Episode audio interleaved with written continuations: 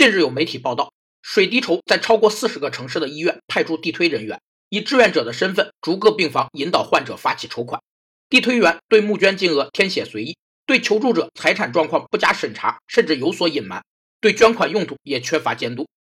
线下营销是指针对目标市场的小众群体，以阶段性滚动方式提供即时行动的诱因，运营非媒体广告的方式，力图实现一对一互动式沟通的营销手法。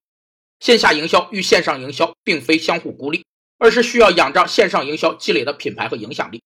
线上影响力是无形资产，具备线上影响力的网站可适时发挥品牌优势，来策划举办线下活动，推动线下活动的开展。不仅能提升知名度，加强与用户的联系，还会有可观的经济效益。